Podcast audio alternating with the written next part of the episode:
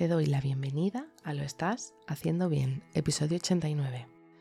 Hola, soy María Moreno, psicóloga perinatal, y este es un programa donde hablamos sobre todo lo relacionado con la búsqueda del embarazo, embarazo, parto, posparto, crianza y duelo perinatal. Tu espacio donde aprender y crecer juntas, pero sobre todo recordarnos que lo estamos haciendo bien.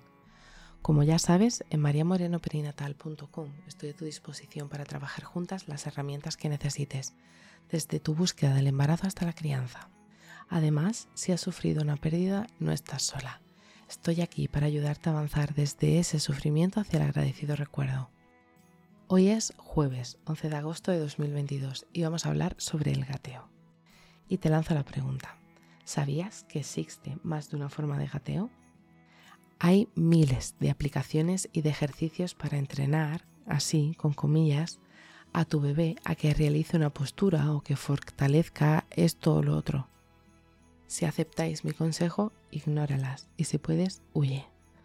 Lo primero es que cada bebé es un mundo y como tal, cada uno o cada una se desarrollará en función de su estructura corporal, de si existe o no una limitación de base, pero sobre todo del nivel de estimulación que reciba. Entonces diréis, ¿entonces no será mejor utilizar estas aplicaciones? Pues la respuesta es sencilla, no. No, tu bebé no necesita que le enseñes a voltearse cogiéndole y enseñándole a hacerlo, ni necesita ponerse boca abajo para fortalecer la musculatura del cuello. El porteo y el estar sobre mamá o papá o la mamá no gestante es suficiente para ir realizando control postural, pero esto es otro tema. Tu bebé solo necesita algunas cosas, que estés disponible para él o para ella y que le dejes el tiempo y el espacio suficiente para poder hacerlo. Estar boca arriba en una colchoneta un poquito semirrígida, como las típicas que venden de Ikea para juegos, y con los estímulos adecuados y movimiento libre, tu bebé irá realizando movimientos que le irán fortaleciendo a la musculatura de diferentes zonas que tiene que ir desarrollando poco a poco, y todos estos movimientos están completamente entrelazados unos con otros. Por eso voy a hablar de hitos que tienen que adquirir y no de pasos a realizar. El primero sería el control cefálico, ese en el que es capaz de controlar su cabeza sin que se le caiga. El segundo hito sería alcanzar los objetos que tenga cerca manteniendo la posición de boca arriba. El tercer hito sería el giro, y no, no tiene que ser el volteo, simplemente el giro, quedarse apoyado solo de un hombro. El cuarto hito sería voltearse. Y te digo, aparece de la nada. Y la mayoría de las mamás y los papás o las mamás no gestantes que lo han vivido y lo han visto se han llevado un gran susto. Porque al final, si lo ponemos encima de la cama o en un cambiador y de repente nos alejamos, de repente el volteo va a aparecer de la nada y nos podemos llevar un gran susto. Los siguientes hitos empezar a erguir la espalda intentar levantar los brazos. A veces parece que van a hacer flexiones. Intentan continuamente realizar movimientos de desplazamiento donde a veces los consiguen o no. Le están preparando para el gateo.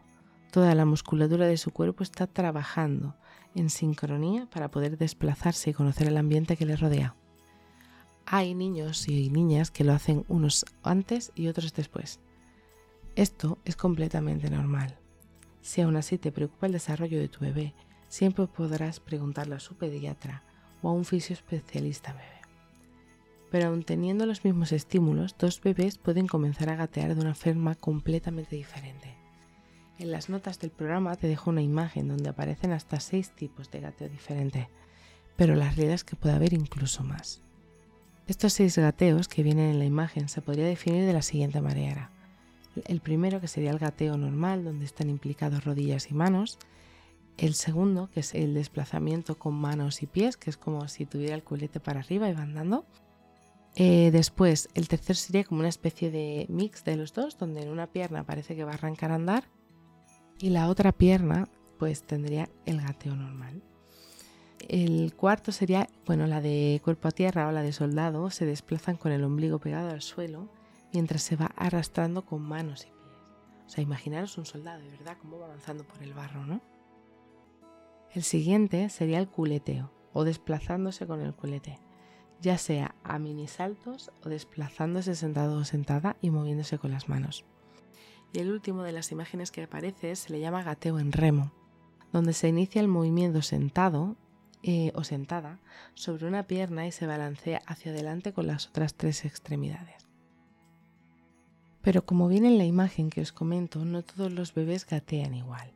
Hay tantas maneras de gatear como bebés existen y la de la imagen del post está relacionada con solo un estudio de 22 peques que utilizaron diferentes estrategias para desplazarse por su entorno, siendo las más habituales las seis representadas. Así que si estás en ese momento en el que te ves cómo comienza a desplazarse tu bebé, te abrazo fuerte, no estás sola. Y bueno, hasta aquí el episodio 89 de Lo estás haciendo bien. Recuerda que puedes ponerte en contacto conmigo en mariamorenoperinatal.com. Gracias por estar ahí, por estar al otro lado. Nos escuchamos mañana viernes con temáticas relacionadas con el duelo perinatal. Y recuerda, lo estás haciendo bien.